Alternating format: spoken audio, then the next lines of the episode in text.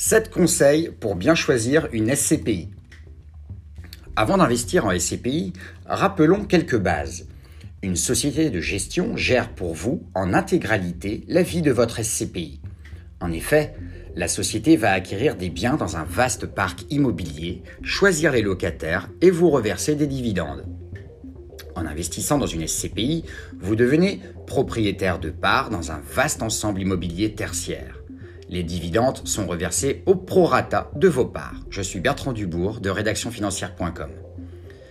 Conseil numéro 1. Familiarisez-vous avec le monde cruel des SCPI. C'est bien entendu une boutade. L'univers des SCPI est vaste. Il existe des SCPI fiscales, des SCPI de rendement, des SCPI en nue propriété, etc. Toutes ces SCPI se déclinent à leur tour en SCPI de bureaux, d'entrepôts, de commerce, de santé, résidentiels et bien d'autres encore. Les SCPI de rendement, les plus populaires, vont vous procurer un revenu mensuel ou trimestriel. Ainsi, définir la typologie de votre SCPI en premier lieu est l'alpha et l'oméga de votre stratégie patrimoniale. Conseil numéro 2 le sacro-saint taux d'occupation de votre SCPI. Le taux d'occupation est public et accessible pour chaque SCPI présente sur le marché. Il faut privilégier les SCPI avec un taux d'occupation supérieur à 90%. Si vous trouvez des SCPI affichant des taux d'occupation supérieurs à 95%, cela signifie que le parc immobilier est sans doute très rentable. Conseil numéro 3. La capitalisation de la SCPI. La capitalisation d'une SCPI, c'est sa valeur sur le marché à un instant T. Plus celle-ci est importante, plus ses actifs seront diversifiés avec à la clé une meilleure dispersion du risque.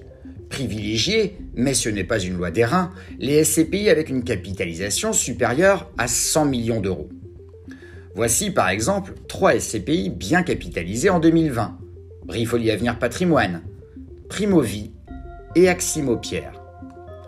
Conseil numéro 4. Le taux de rendement interne ou TRI.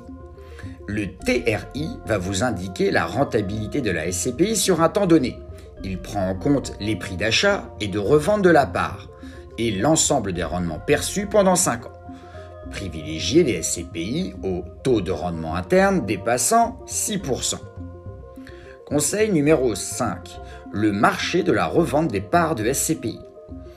Comment va se passer la revente de vos parts de SCPI That's a good question. En peu de mots, la revente des parts de SCPI est une question d'offre et de demande, comme en bourse. Sauf que dans notre cas, il n'y a pas de cotation comme à Wall Street. In fine, si vous souhaitez revendre vos parts dans un marché secondaire capricieux, privilégiez les grosses SCPI. En effet, leur taille fluidifiera la revente de vos parts en cas de besoin urgent. Conseil numéro 6 le charme discret du report à nouveau, le RAN pour les intimes. Le report à nouveau, ou RAN, correspond à ce que la SCPI a en réserve, c'est-à-dire le MAGO. Le RAN se compose des revenus et des plus-values non distribués aux investisseurs.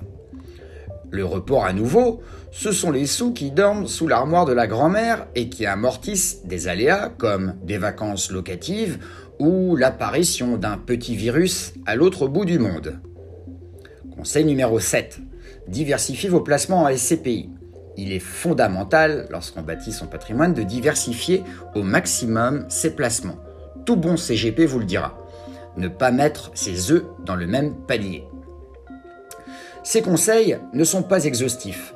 Rapprochez-vous d'un bon conseiller en gestion de patrimoine pour vous aider à creuser ce véhicule d'investissement passionnant qu'est la SCPI.